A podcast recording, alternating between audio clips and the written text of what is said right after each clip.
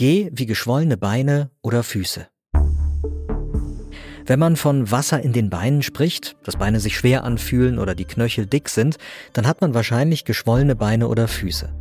Manche haben das abends, wenn sie den ganzen Tag viel stehen oder sitzen müssen, sich also wenig bewegen. Wenn Beine und Füße immer wieder oder ganz plötzlich anschwellen, dann sollte man das abklären lassen, weil dann eventuell eine Krankheit dahinter steckt. Warum hat man denn Wasser in den Beinen? Also da muss ich ein bisschen ausholen. Vielleicht wisst ihr ja, der Mensch besteht im Durchschnitt zu fast zwei Dritteln aus Wasser. Sehr viel von diesem Wasser ist in unseren Zellen, um die Zellen herum und als Blut in den Blutbahnen, also in den Venen und Arterien. Nochmal zur Erinnerung, in den Arterien, da wird Blut vom Herzen weg in den Körper gebracht und in den Venen, da fließt es wieder zurück zum Herzen.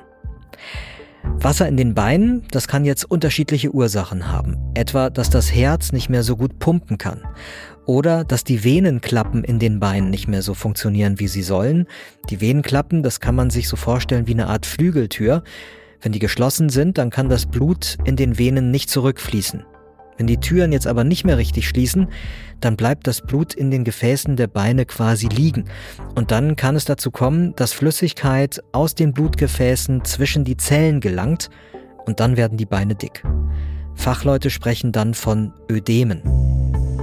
Und ist das jetzt schlimm? Naja, also manchmal ist dieses Wasser in den Beinen nur vorübergehend, löst sich also von alleine das Problem.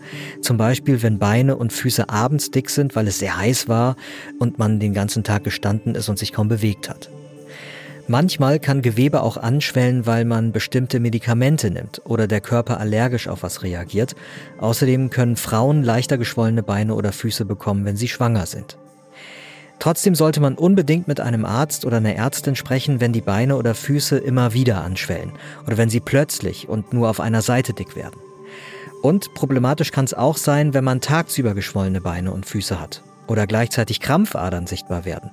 Bei Krampfadern, da schimmern die Venen unter der Haut als ein feines blau-violettes Geflecht. Und es kann dann sein, dass die Venen krank sind und darum zu schwach. Und dann können sie Blut schwerer zurück zum Herzen transportieren. Außerdem kann mit dem Herzen eventuell auch was nicht in Ordnung sein. Wenn es zu schwach pumpt, dann wird das Blut ebenfalls nicht schnell genug durch die Blutbahn getrieben. Oder die Nieren sind vielleicht krank. Dann schaffen sie es nicht, genügend Wasser als Urin auszuscheiden, wenn man pinkelt. Und manchmal kann es passieren, da wird das Bein nur auf einer Seite dick, die Haut wird plötzlich rot und das Bein tut vielleicht auch noch weh. Das sind dann typische Zeichen für eine Thrombose, und wenn man eine Thrombose hat, dann ist ein Blutgefäß im Bein mit einem Gerinnsel verstopft. Das sind Zellen, die zusammenklumpen. Deswegen stauen sich Flüssigkeiten zurück und das Bein oder der Fuß schwillt an.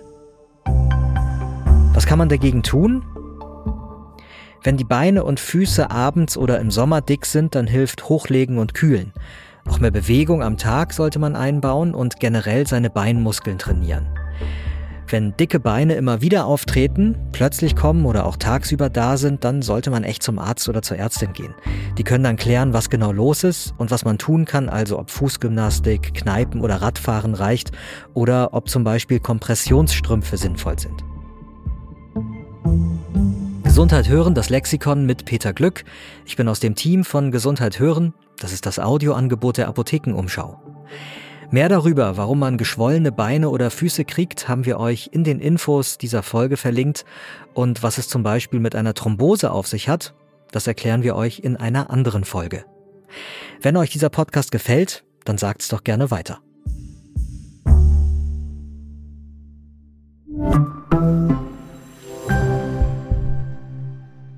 Übrigens, Lange hat man kranke Venen als Beschwerden sehr alter Menschen, also 70 plus, abgetan. Aber laut Deutscher Gesellschaft für Angiologie haben etwa 32 Millionen Deutsche leichte Venenbeschwerden. Das ist jede zweite bis dritte Person in Deutschland. Das heißt, da leiden auch sehr viele jüngere Menschen drunter.